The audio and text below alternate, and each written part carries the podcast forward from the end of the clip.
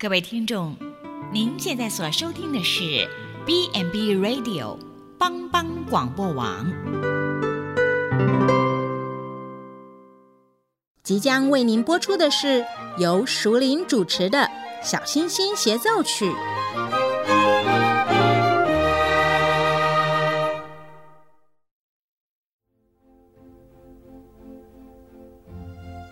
妈妈。我们家楼上的大熊都说我很笨，你一点也不笨，你只是慢了一点。妈妈一定说我很吵很烦，你不烦，你只是比别人更活泼啊。妈妈，同学都说我很奇怪，都不等我玩。宝贝，你不奇怪。你只是很独特，不同特质的孩子就像天空中最亮的星星，用它独有的闪耀，丰富了银河画布，如同一曲美妙和谐的小星星协奏曲。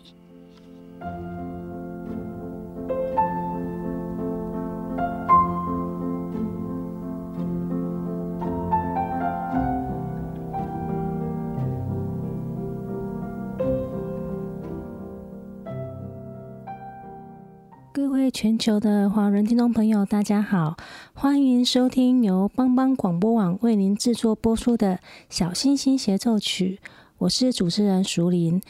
最近啊，新型冠状病毒疫情啊，让全球都陷入不确定性，所以每天呢，看着报章杂志跟新闻媒体，一直不断的在播播播报着说最新的肺炎疫情，每天有几个人确诊，又有哪些地区出现疑似的感染病例。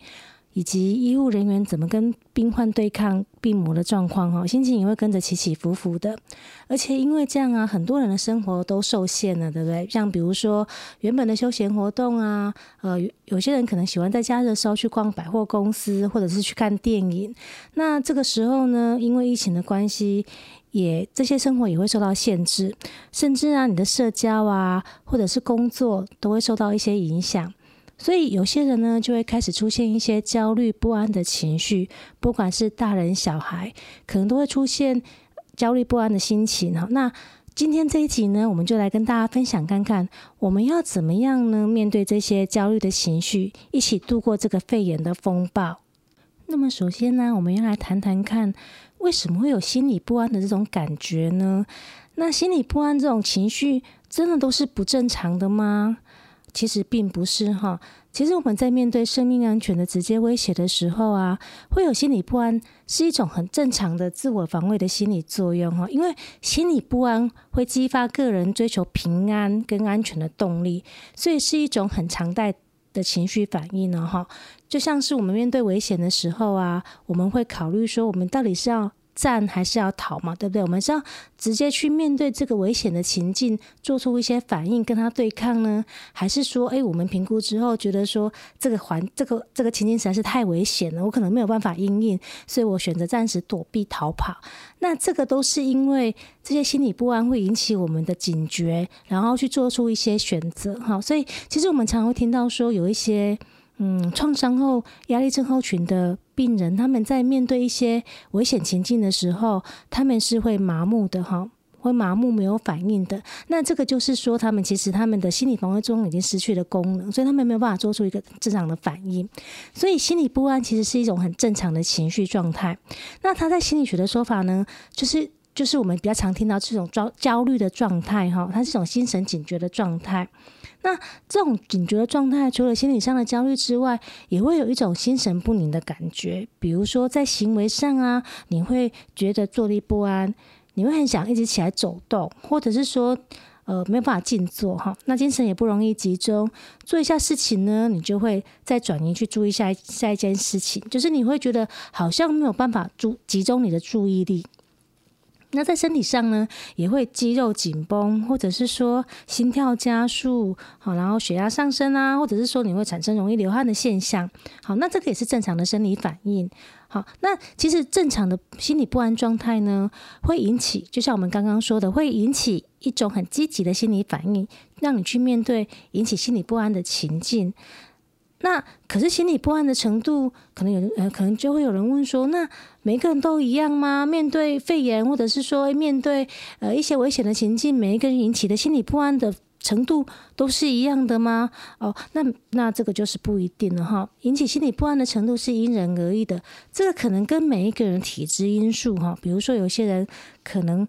呃，就是比较搞潮环呐，就是比较容易焦虑。他可能因为一点点事情呢，他生理上就很容易会会有一些反应出来。就像我们刚刚说的，他可能开始就是呼吸、心跳会加速，然后血压上升，或者是开始哦冒汗、冒冷汗，或者是说手心就开始流汗。除了体质因素之外呢，还有一个就是生活经验的因素，就是说，如果你的生活经验当中，你可能比如说。呃，以这次的肺炎疫情来讲好了哈，如果你之前呢曾经也有经历经验过 SARS，或者是说其他类似像这样的传染病感染的经验，好，那有类似的经验的话，那你可能就会更比起一般没有经历过这种经验的人更容易焦虑不安，或者是说更容易产生一些恐慌的感觉。然后还有就是说对当前情境的认知因素哈，有的时候事情。事情一样的事情，可是呢，每一个人面对这这件事情的解读不一样，你所引起的情绪哈，所引发的情绪反应就会不一样。比如说，哦，有些人会觉得说，诶，这个还好啊，哈，总有一天会过去啊，哈，或者是说，诶，其实可能因为嗯，感染的人其实好像我的身边的人都很健康，那也没有听说过有人有人感染，所以他觉得说这个好像就跟。就跟流感一样嘛，哈，迟早有一天会过去。他就觉得这个没有什么大不了的。那相对来讲，他个人引发的焦虑反应可能会比较轻微一点。可是呢，如果有一些人觉得说啊，这个呃很担心，说不知道这个疫情会到什么时候结束，会不会有更多一波的感染，更多人被感染？那我身边的人的安全啊，或者是我自己本身会不会受到一些影响？那开始担心，这个就会引起比较强烈的情绪反应。那当然也有一些心理危险，就是相对来讲比较危险的族群哈。那所谓的心理危险族群呢，就是比如说本身可能是焦虑症或者是忧郁症的患者，或者是说他的早期曾经有过创伤的经验，尤其是因为意外啊、天灾这些不可控制因素导致的创伤症的患者哈，他其实就会更容易引发呃，比如说像是创伤后压力症候群的反应，或者是说他可能比一般人就会更容易焦虑。好，那因为新型冠状病毒肺炎，其实对我们心理心理的影响，主要的关键就是因为它是偶发的嘛，哈，它不是常态性的，那它是很意外出现的。好，不是在预期之中的，而且呢，这个病毒因为是新新型的，好，就是因为以前不曾有过这样的病毒，所以我们对这个病毒的了解是有限的，所以呢，也是充满着高不确定性跟不可预测性。那也也就也正因为不去高不确定性跟不可预测性，所以呢，其实我们。对这样的疫情的控制能力，目前来讲是还是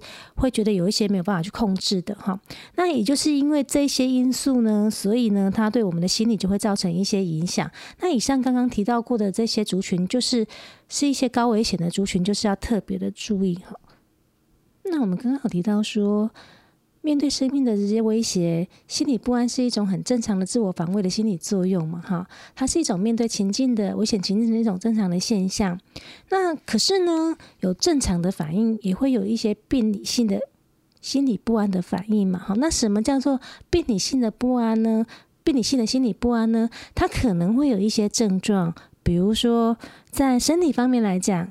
他，我们就会觉得说，呃，肌肉会很紧张，然后没有办法放松，哈。比如说，我们可能会觉得说，我常常觉得头痛啊，哈，偏头痛啊，肌肉酸痛啊，或者是说特别容易觉得很疲劳，哈，容易疲劳，或者是说，嗯，我的精神，呃，开始没办法很集中，哈。那，呃，像刚刚提到的，会心悸啊，或者是说手心会出汗。头晕，好，那全身会流汗这样子，好，或者是说你可能会拉肚子，或者是说会开始常常会跑厕所，你然后呃肠胃呢会不舒服，哦，那或者是说你的胸口会常常觉得很闷，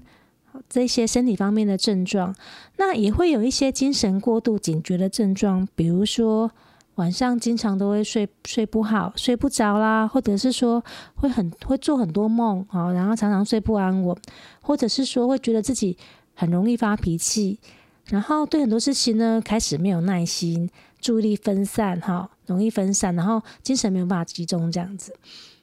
还有就是会觉得啊，人生活着好像没有什么希望哈，然后开始会有一些忧郁的症状，比如说心情常常觉得很低落啊，然后觉得没有明天呐，或者是说，哎，这波疫情不知道会到什么时候结束啊？哈，到到底到什么时候才是尽头啊？好，那为什么我会觉得很无趣啊？或甚至会觉得说，好像活着也没有什么，活着也没有什么价值，或者是说活着好像也没有什么，也没有什么。快乐的感觉哈，那除了身体跟心理方面的症状之外啊，如果有发现说，哎，自己好像变得，比如说会想太多关于肺炎疫情的事情，或者是说发现自己说，哎，我开始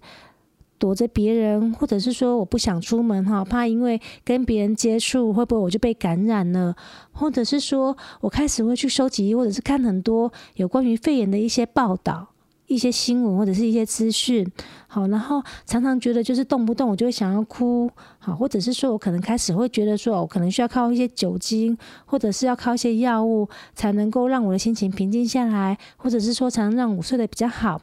如果有这些以上这些症状的话，那可能表示说，其实你的心理不安的程度已经太强烈了，可能已经是一种病理性、一种病态性的焦虑。那这个时候呢，可能就要寻求一些方法协助自己，或者是说要找一些专业的管道协助。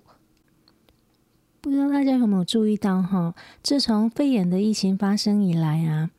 我们的卫福部经常会在电视媒体上，或者是说像广播上，都会播放一些有关的卫教的讯息哈，比如说包括我们可以怎么样预防这个疫疫情啊，或者是说我们怎么样正确的洗手。那最近淑铃呢就发现说，诶，卫福部最近也有推出一些怎么样让让心里面比较安静的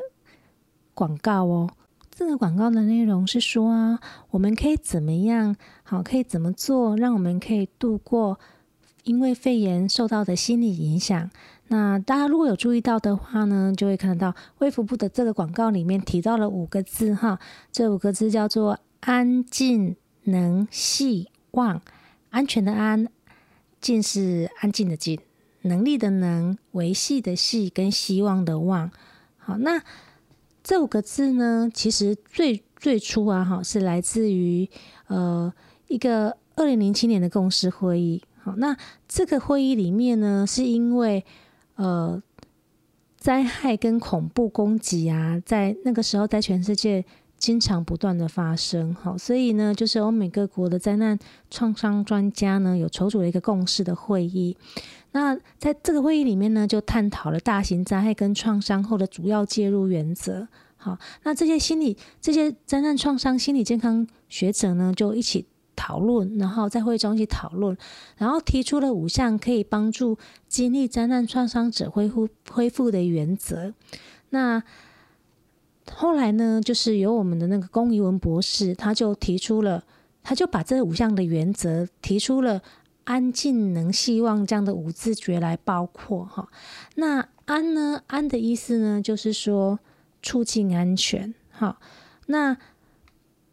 这里面这个字的含义就是说，以这次的肺炎疫情来讲，不论是在居家或者是医院单位隔离啊，安全都是最重要的。好，那平常的时候呢，我们的生活当中，我们也可以做一些保护自己的措施，比如说我们要戴口罩、勤洗手。这个哦，这个现在连小学生都很厉害哈。那个今天 最近碰到那个。国小的孩子啊，他们洗手超厉害的，那个内外夹攻大立腕，真的，虽然虽然可能中间有些步骤会落掉，但是真的是洗得有模有样的哈。这个就表示说，其实呃，不管是我们的政府，或者是我们的教育单位，或者是家长，其实都在各方各共同的努力之下哈，这个这个真的是有。深入到我们的生活当中，哈，像其实我就也常最近也常开玩笑的跟我的朋友说，哈，我这辈子啊，从来都没有像这阵子这样子这么认真的洗手过。那这个就是安全哈，戴口罩、勤洗手，然后为了保护自己嘛，也为了保护自己自己的家人或身边的亲友。哈，那所以健康的监控跟注意是非常重要的事情。好，这个是安安这个口诀代表的内容跟含义。那再来呢，静。静的意思就是说呢，促进平静、镇定，哈，啊，就是说，比如说，当你觉得自己开始有点不安，或者是说很感到紧张、感到焦虑的时候呢，我们可以做一些放松的工作，比如说，我们可以深呼吸，好，那透过一些放松的技巧，或者是说充分的休息呀、睡觉啊，哈，调适自己的情绪跟正面的思考，好，让自己的身心能够安静下来。那能的话呢，就是提升效能感。提升效能感的意思是说，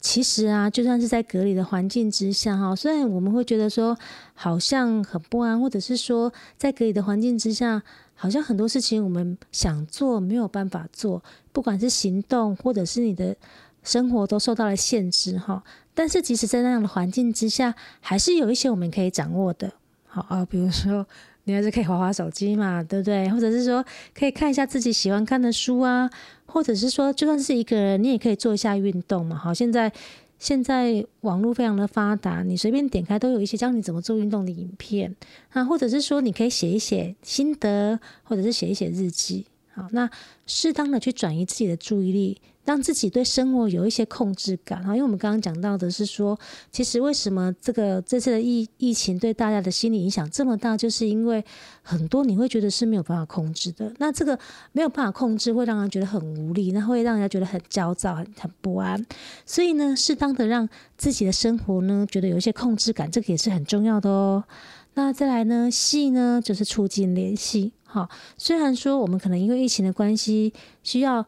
自自主健康管理，或者是甚至需要做自我自我隔离。可是隔离呢，不代表就我们就会就是跟外界失去联系。因为其实在这个年代啊，网络因为网络拜网络跟手机之赐，对不对？大家就是嗯，就算你只有一个人，身边没有别的人的时候，你还是可以维持跟别人的互动。好，所以我们还是可以利用网络啊、电子媒体啊，哈。关心一下呢，一些讯息，或者是说，我们可以用视讯啊、电话维持跟外界的沟通，或者是跟亲友的联系。好像现在虽然因为疫情的关系，呃，大概医疗院所都禁止探病，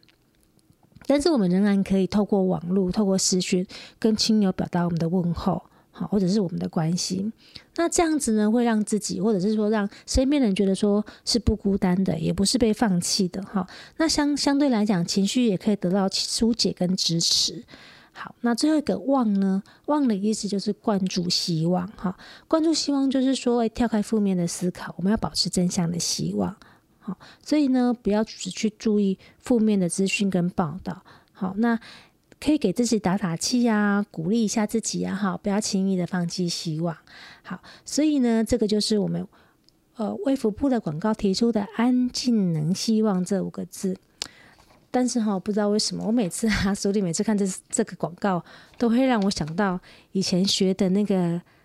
大大学四书里面的大学里面有一句话提到“知止定静安虑得”这五个字。好。那好，那顺便来帮大家 复习一下这句话的意思哈，就是其实诶也蛮蛮特别，有一些共通之处哦。好像大学里面讲的定，其实就是指安定的心嘛哈，或者是说也有些解释会解释为说是有个定向、固定的志向这样子。那你有个固定的志向，有个固定的方向，才能够让我们的心镇静不躁动嘛哈。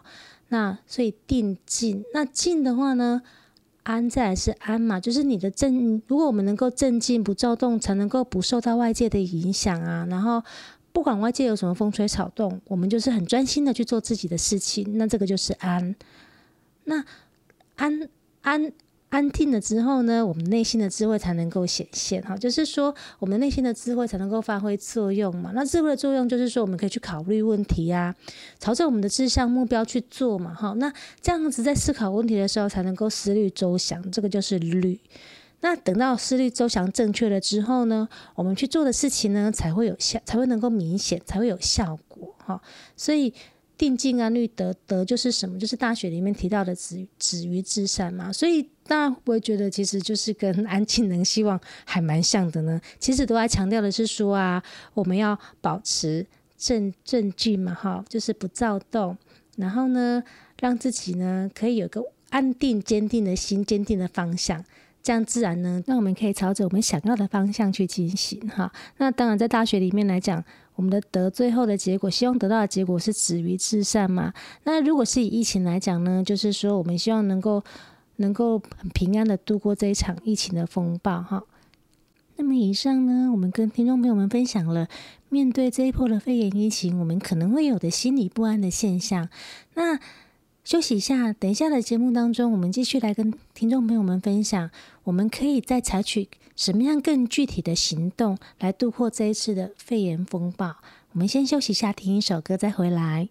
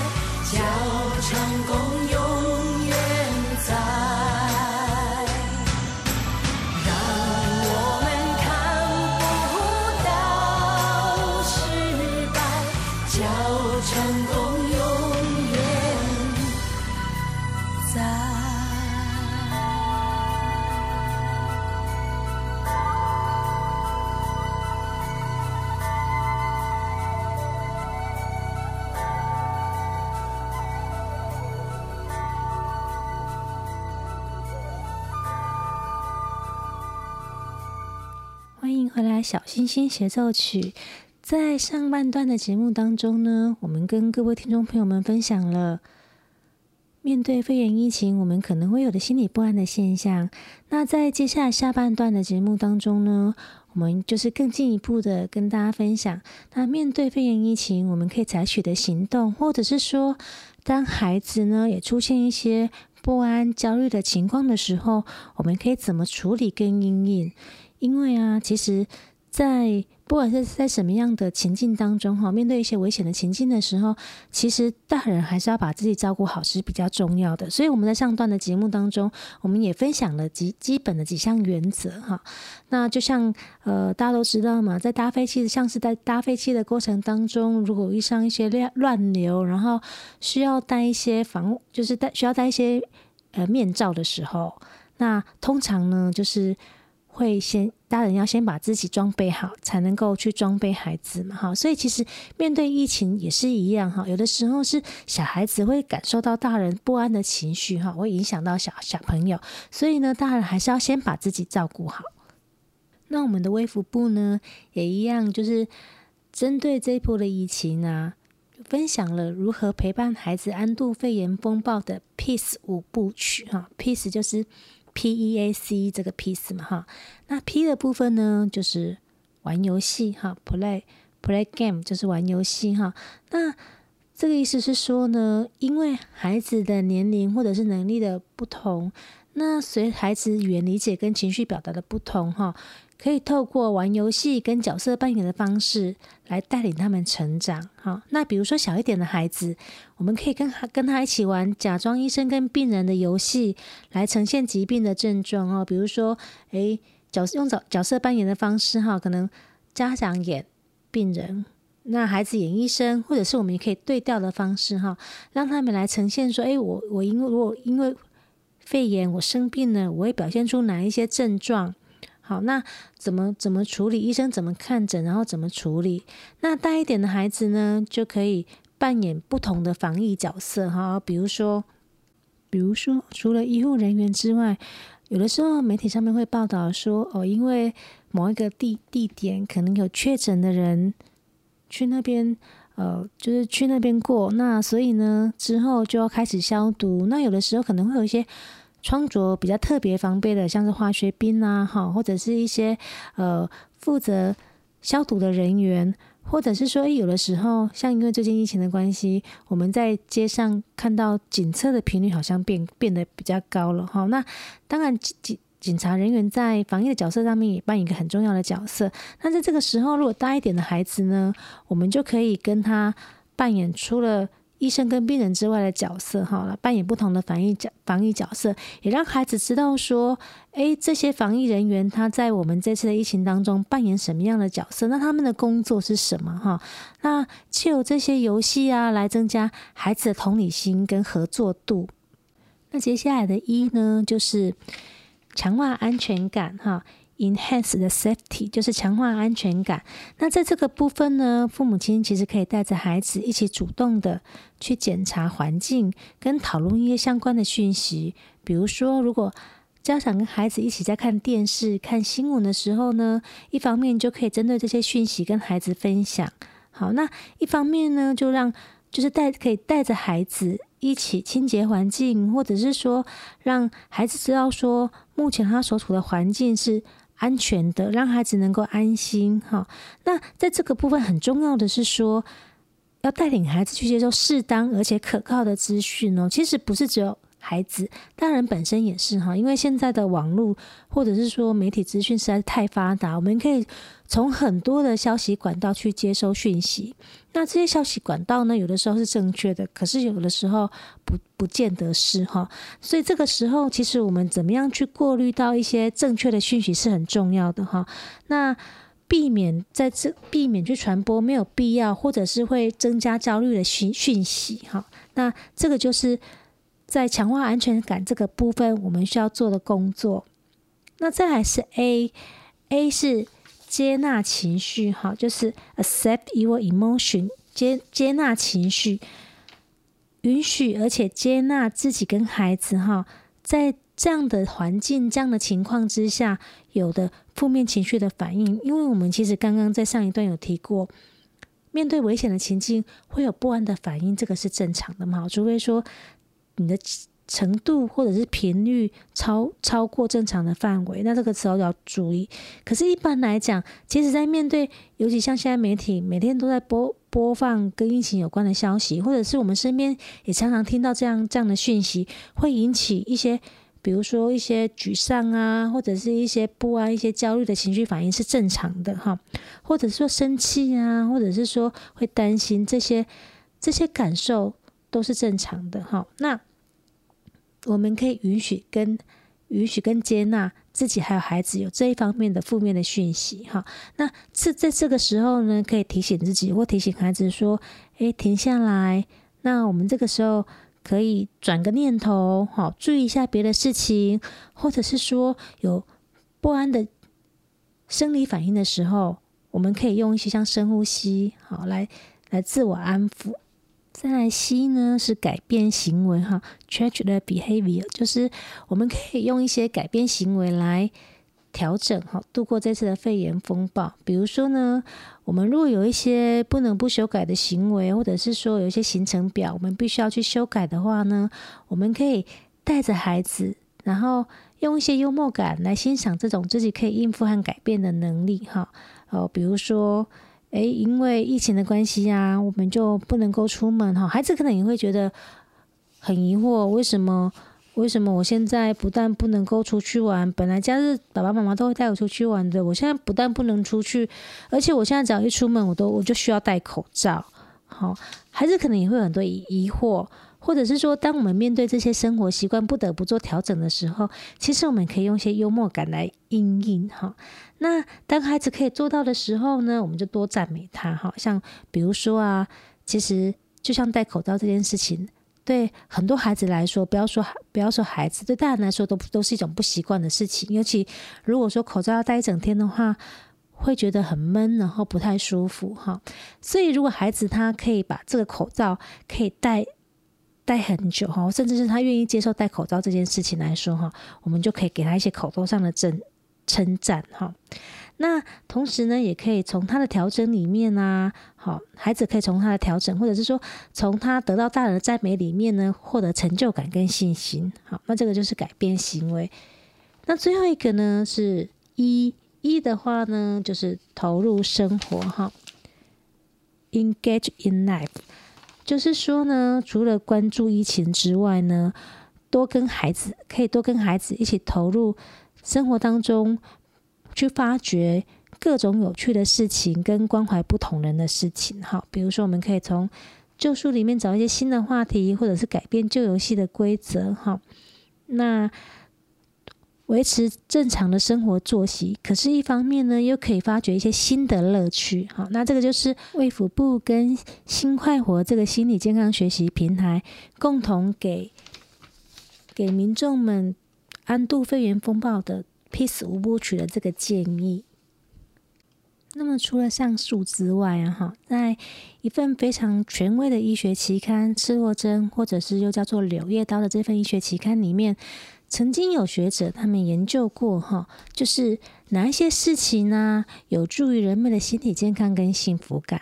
那他们调查完之后的结论是说，根据这些参与调查的人们的回馈里面啊，他们发现呢，以下这几点是让人们觉得